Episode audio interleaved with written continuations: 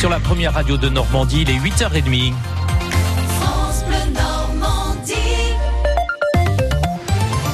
Votre journal avec Marion Bargiaki.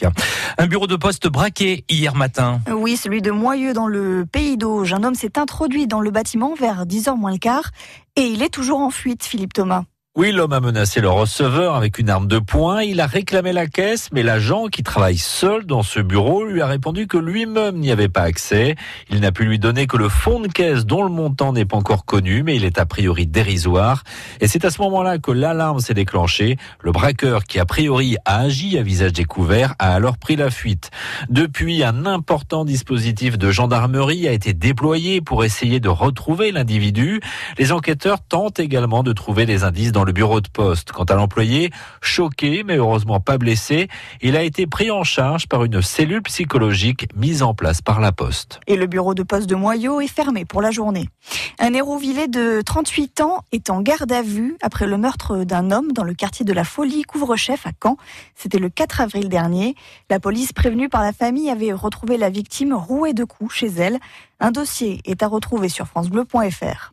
Le frère de Mohamed Merah, Abdelkader, condamné en appel à 30 ans de réclusion criminelle, reconnu coupable de complicité d'assassinat et d'association de malfaiteurs terroristes criminels.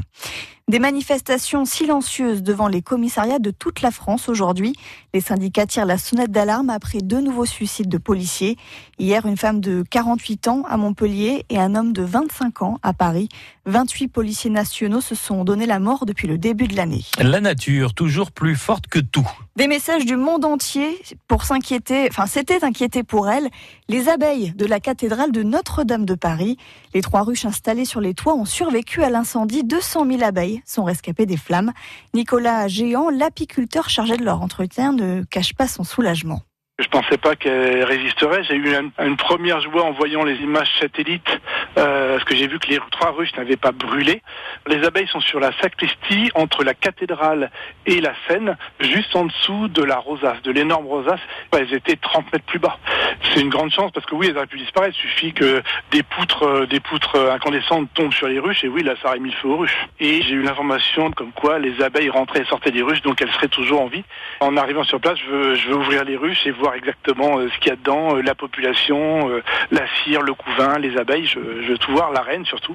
Normalement, je devrais pouvoir y aller la semaine prochaine. Les abeilles sont sauves et on apprend que l'entreprise Le Bras Frère, basée à Jarny, en Meurthe-et-Moselle, est au cœur de l'enquête sur l'incendie de la cathédrale. Cette entreprise a déjà été impliquée dans un départ de feu dans la Meuse au début du mois. Claudio Beauvu, mis sur la touche. Oui, l'attaquant du stade Malherbe de Caen aurait eu un comportement inapproprié et inacceptable que le club ne peut tolérer. C'est en tout cas ce qui est écrit sur le site du SMC. Le joueur prêté par le Celta Vigo a dit sur Twitter qu'il découvrait cette décision. Alors que ce soir débute la 33e journée de Ligue 1 de football. Dijon reçoit Rennes à 19h et Angers joue à Lyon à 20h45. Il y a du basket aussi ce soir, un match important pour le maintien du camp basket Calvados qui reçoit le deuxième de Pro B, Vichy-Clermont, coup d'envoi à 20h. Et puis deux nouveaux hockeyeurs finlandais signés avec les Drakkar de Caen, le défenseur Alexis Makela et l'attaquant Johnny Lavonen, des joueurs de deuxième division finlandaise. Le quintet ce soir à Vincennes avec les pronostics d'Hervé Fortin. Il va falloir jouer, d'après Hervé Fortin, le 2, le 14, le 12, le 8, le 10, le 7 et le 5. Dans notre plus de l'info maintenant, on s'intéresse à votre week-end. Vous serez certainement nombreux à fêter Pâques et à offrir du chocolat. C'est donc l'occasion d'un petit coup de projecteur dans notre plus de l'info sur une très belle initiative.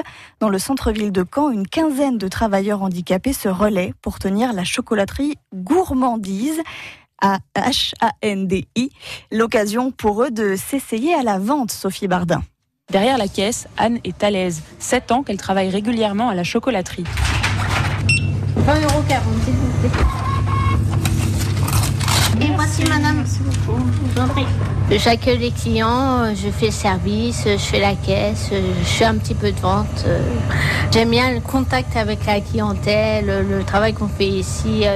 J'ai un peu des compétences au niveau de la vente, mais j'ai encore des choses à apprendre et c'est pour ça que je viens ici.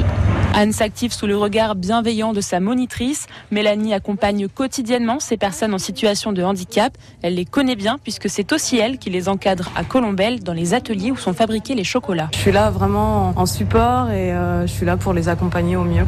Les rassurer, leur apprendre également le métier, euh, les former, euh, leur donner confiance en soi, leur apprendre à voilà ranger un magasin, enfin parler avec les gens, s'ouvrir un petit peu plus parce que c'est pas toujours évident non plus. Enfin, on a l'impression que c'est facile comme ça, mais pour certains, bah, c'est moins évident quoi d'aller vers les gens, de dire bonjour.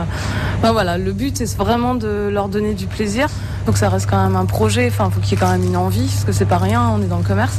On crée du contact euh, voilà, avec des personnes en situation de handicap. Peu importe l'handicap, euh, enfin je veux dire, on accepte tout le monde. Quoi. Ils dépassent un peu leurs limites en, venant ici. Quoi. Et le concept attire du monde. Lydie est une habituée, elle vient régulièrement à la chocolaterie pour faire ses achats et soutenir l'initiative. Ça permet de réinsérer des personnes, donc c'est bien je trouve. C'est un concept que j'aime bien, oui. Puis l'ambiance, c'est bon enfant, on sent que c'est calme, c'est sympa. Les gens sont bien, on va dire. Euh, enfin moi j'aime bien. La chocolaterie s'est aussi séduire grâce à ses produits. Catherine vient ici pour la première fois. C'est très bien, vous voyez, je trouvais que c'était sympa, ça, les petits pulls euh, chocolat. C'est original, c'est des choses qu'on ne trouve pas euh, partout. Et pour diversifier son offre et employer plus de personnes, la boutique a ouvert un espace salon de thé. Sophie Bardin pour ce plus de l'info à retrouver bien sûr sur notre site francebleu.fr.